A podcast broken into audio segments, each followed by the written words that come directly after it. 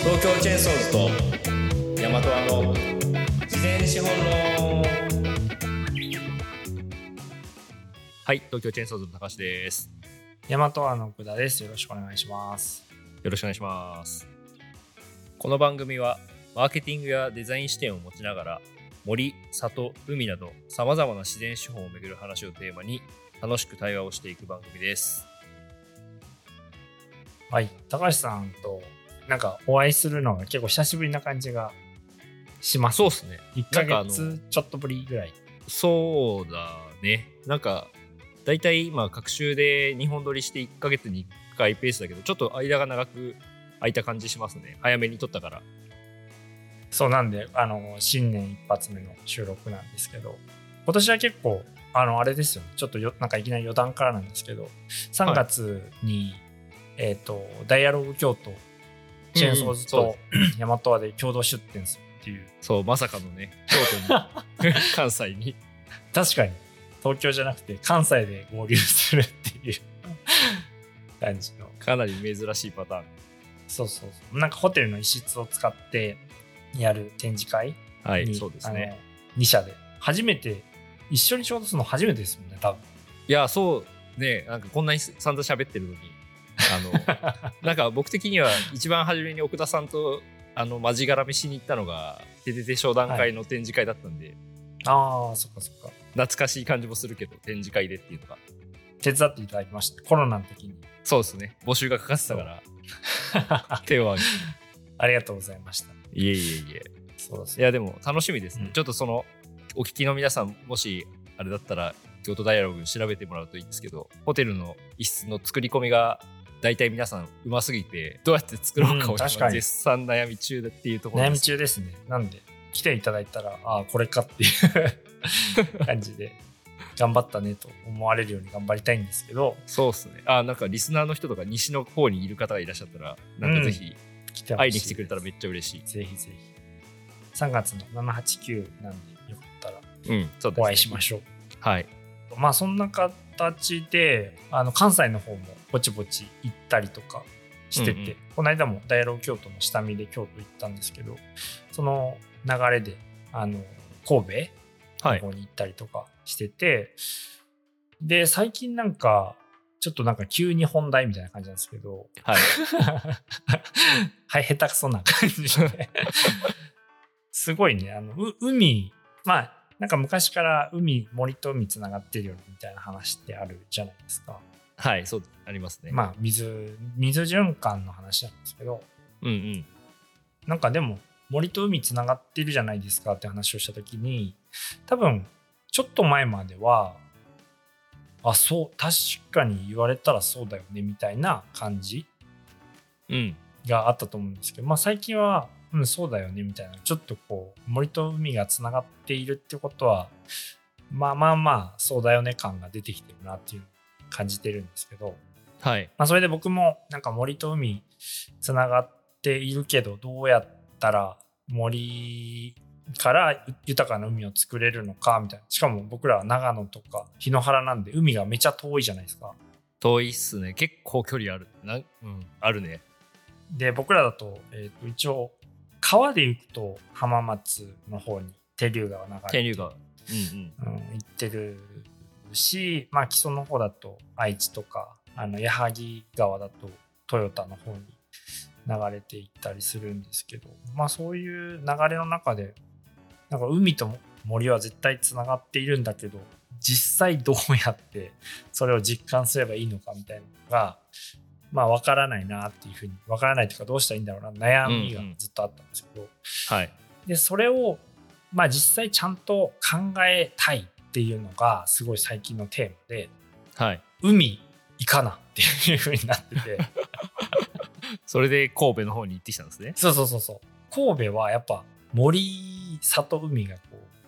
近い森都市海がうんすごい近接エリアで、で面白いなと思ってたところでフォレストカレッジとかにも出てもらってる山崎正夫さんシェアウッズの山崎さん、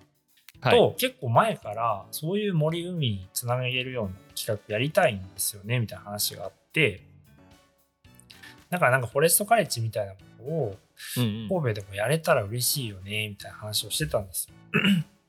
えー、であ、そっか。僕、確かに参加させてもらった時に山崎さん話してましたね、それね。うん、そうそうそう。覚えてますそれも確か 2, 2年前の話。そう二年前2年ちょい前、うん2年半ぐらい前の話なんで。そう、それで一回実はそのとその年も多分行ってるんですけど、2, 年前も、に。はい。あの実際じゃあちょっと相談しましょうよって言ったんですけど、でも形にできずっていう感じだったんですが、そこから、うんうんまあ、1年半ぐらい経って、やっぱり、まあ、僕らも海興味あるし、ちょっと一緒になんかやりませんかってまた声かけて、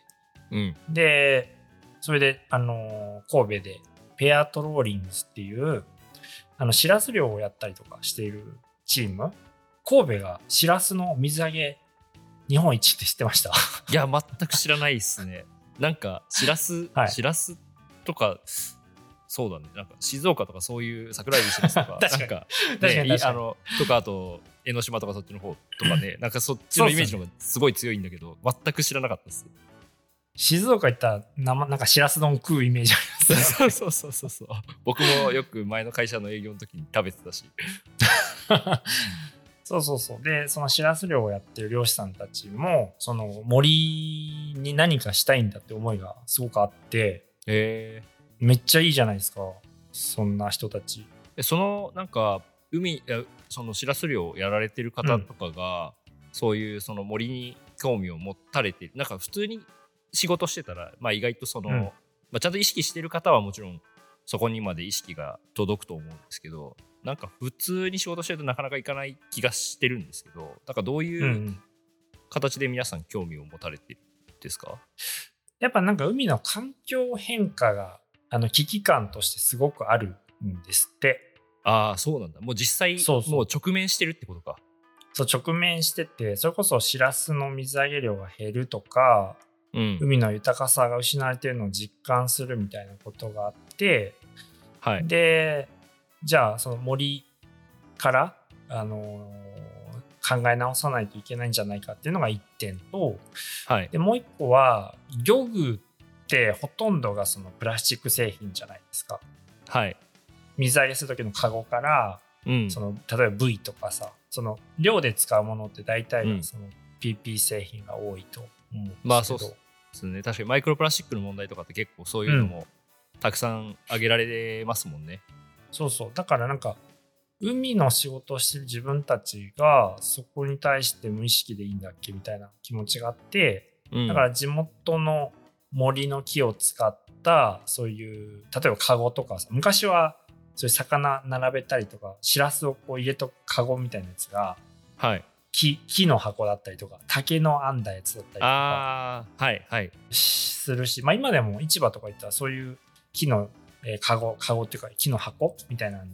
魚並んでたりするんですけど、はい。まあなんかそういうことに、まあそういうものをややっていきたいよねっていう長い目線で考えた時に、そういうふうに変化していかないと。それで漁師さんたちが、まあそういうマイクロプラスチックの問題とかに対して、うんうん。あの無意識でいいのかみたいなところから漁具である漁具とかまあ出荷する時の箱とかをうまく木に、まあ、地特に地域の機能を使ってはい。でそれがまあ付加価値付けになりながら森もちゃんと整備が進んで循環していくみたいなのを作れたらいいなっていうふうに思ってる、まあ、チームがああるんですよ。うんなるほど。それだけでめっちゃ素晴らしいです。素晴らしいですよね。めちゃくちゃ気持ちいいですね。そう。やりたいって、そう一緒にやりたいって、すごいそれはなるなる、確かな、なりますよね。に。うん。しかもやっぱり、そういう人たちは、こう、次の世代のことを考えたりとか、うん、うん。あと、海の、まあ、埋め立ての問題とか、あの、まあ、そういうのもいろいろ勉強もしてて、ちゃんと。はい。なんで話聞いてたらすっげえ面白いことがいっぱいあるんですけど、うん。でも結局なんだろうなんかそこの課題感もすごいよくわかるっていうかあの山崎さんに、えっと相談をしたら、まあ、山崎さんははなんだろう地域の、まあ、神戸六甲の木を使っていろんな取り組みをされたりとか、うですね。財、うん、利用をすごい進められてる先進的な人なんですけどそうですね。山崎さんの活動自体もめちゃくちゃ面白いですね。おあそう確かに。ゲスト来てもらえうん喫茶来てもらおう。忘れてた、今度お呼びしましょう。そうですね。山崎さんの活動は結構全容が見えづらいですよね。確なんかいろいろやってんなって思いながら、いや、そうですね、本当に。そうポコポコアウトプットが出てきてうん。いつ何やってんだろうってすげえ思う。いや、本当そうですよね。なんか、シェアドバーやったりとかさ、なんか、本当に見てていい活動してるなっていつも。そう全全容がすごいねもう広すぎて分かんないんですけどでだからじゃあ山に漁師が植林をするっていうようなことをやりやりませんかみたいな話があったりしたみたいなんですけどうん。でもそれってその後どうなるんだっけみたいなはいはい。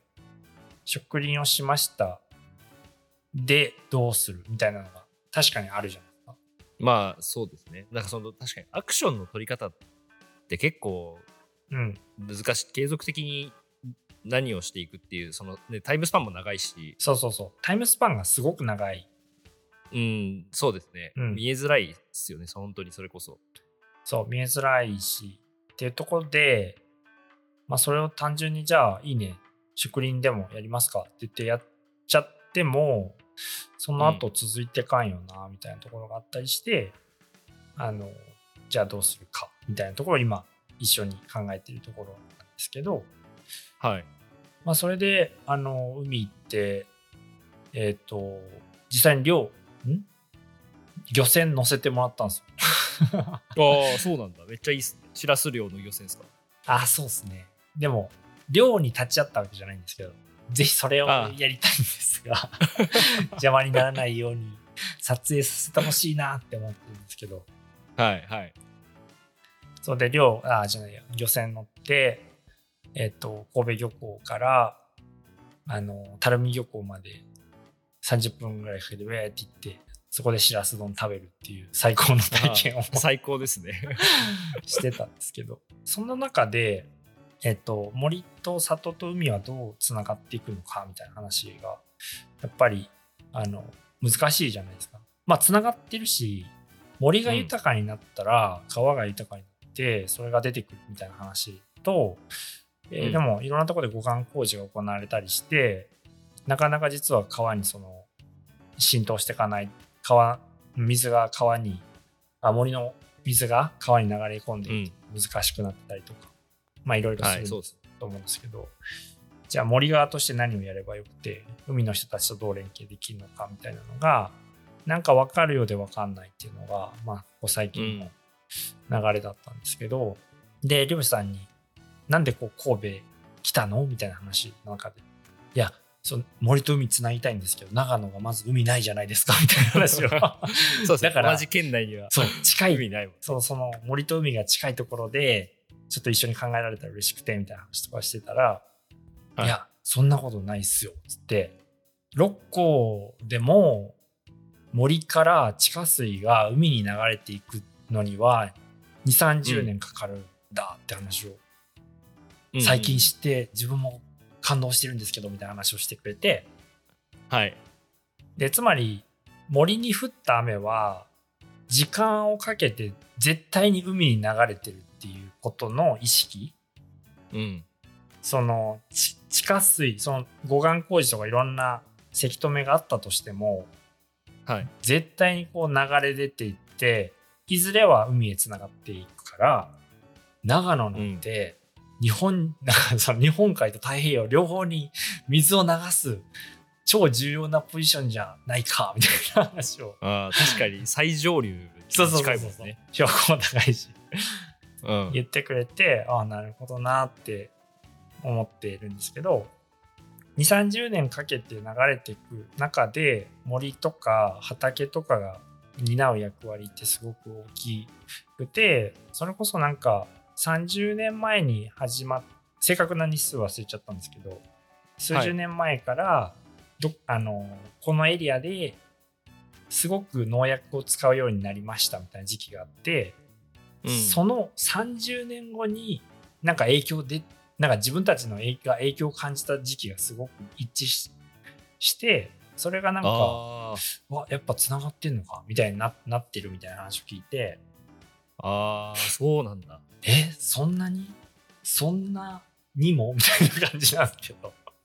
えーなんかそうだよね。でそのよく湧水群とかで観光地とかになってるところを見て回る時があるんですけどまあやっぱ50年とか100年スパンでなんか富士山からの地下水がようやくここの遊水地に出てきてるんですみたいなのは書かれてるけどうん。だから単純に水だけじゃないってことだよね。そのうん。使っている結局その物質が全部一緒に流れていっているから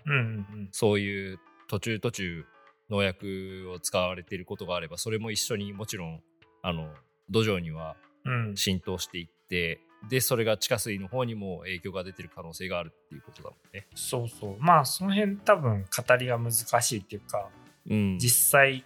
どうなの？みたいな、まあわかんそうそうそう。なんか因果関係どうなのみたいな話がそうだね。難しいけど。むずいな。でもそういう科学によってじゅなんか重要なことが分かることとそのずっと自然と生きてる人たちが感じてることも無視はできないよなみたいなところでうんすごい感じててその後にその海藻とか貝とかが育つには、えっ、と鉄分が海に不足しているとそういうた例えば貝とかあの海藻とかの成長にとってすごい重要な物質が足りてない状